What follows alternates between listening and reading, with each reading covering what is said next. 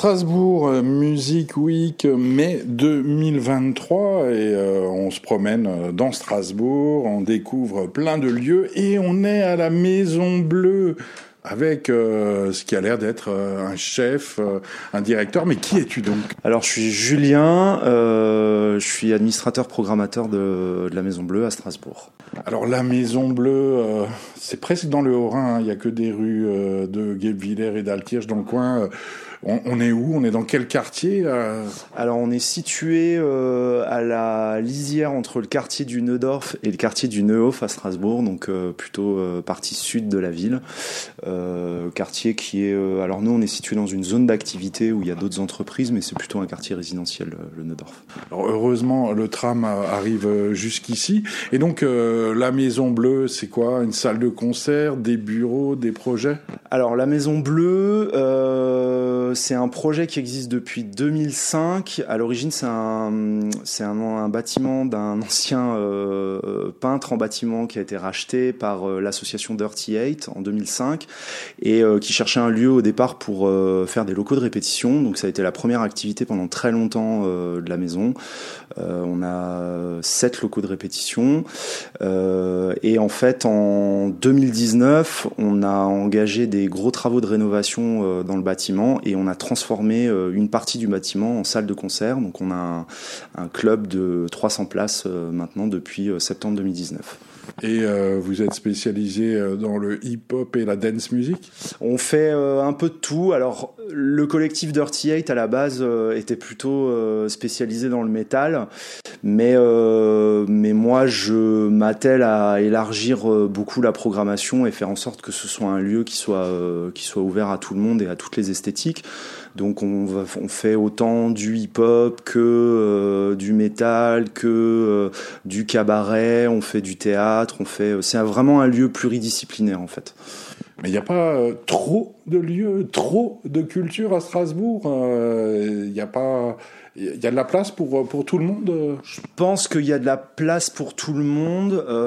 nous, on a, on a la particularité d'être une petite salle.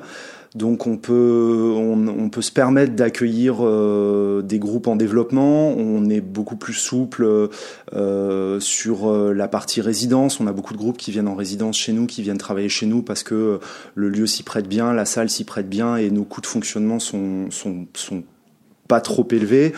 Et donc je, je, pense qu'il y a vraiment de la place pour tout le monde et que, et que c'est pas un souci. J'ai un groupe de euh, hardcore euh, ou de gore metal ou de n'importe quoi. Je veux absolument jouer à la Maison Bleue. Comment je fais J'attrape qui Bah, faut nous faire un petit mail info at dirty8.com et puis après, euh, moi j'étudie un peu toutes les propositions que je reçois et j'essaie de construire la prog, la prog autour de ça. Après, j'ai aussi une, on a aussi une politique ici où on, fait beaucoup de, on essaye beaucoup d'impliquer les, les groupes locaux quand ils veulent faire des, soirées, des release parties, ce genre de choses. Donc nous, on fait un travail d'accompagnement en leur disant, bah voilà, euh, vous voulez euh, organiser une release, euh, on travaille ensemble et on monte en coproduction une soirée. voilà, le but c'est de c'est de faire en sorte que le lieu soit un outil qui soit utilisable par tous et, et, tout le temps. Quoi. Dernière question politique. Depuis que la municipalité a changé de bord, ça change quelque chose cette, la politique culturelle euh, municipale? Alors, pour nous, pour être tout à fait honnête, ça n'a pas beaucoup changé. On n'est euh, pas une salle qui est méga subventionnée, qui n'a jamais vraiment été euh, par les anciennes municipalités et qui ne l'est pas beaucoup par la nouvelle. Donc pour nous, ça a eu assez peu d'impact et assez peu de changements. Nous, notre modèle économique, il n'est pas du tout basé, euh, euh, pas beaucoup, pas beaucoup basé en tout cas sur les aides publiques. Donc euh, on a d'autres sources de revenus. Donc ça, il n'y a pas eu de gros changements. Après. on ne cache pas que si on pouvait avoir un peu plus, on serait preneur, mais, mais en tout cas pour nous, ça n'a pas eu beaucoup d'impact. 12 millions d'euros d'argent public pour agrandir la laiterie, c'est une bonne idée? Je alors, je suis pas au fait euh, complet du dossier et de pourquoi ce montant, euh, pourquoi ça nécessite ce montant.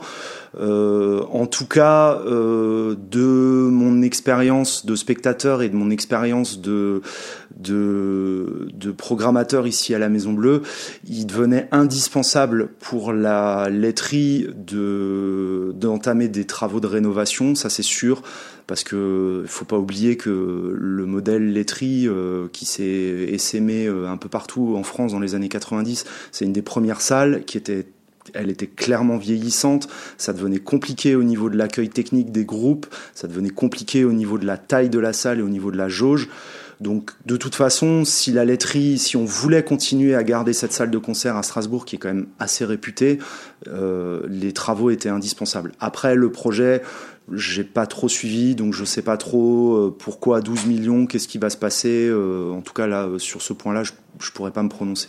Et pour terminer, est-ce que tu auras une question à poser à Anne Missler, adjointe à la culture de la ville de Strasbourg? Et bah, euh, si euh, elle veut venir euh, visiter la maison et si elle veut bien qu'on discute ensemble des missions qu'on réalise ici pour qu'on puisse prétendre à un peu plus d'argent public par rapport aux missions de service public qu'on réalise ici, moi j'en serais ravi. Merci beaucoup.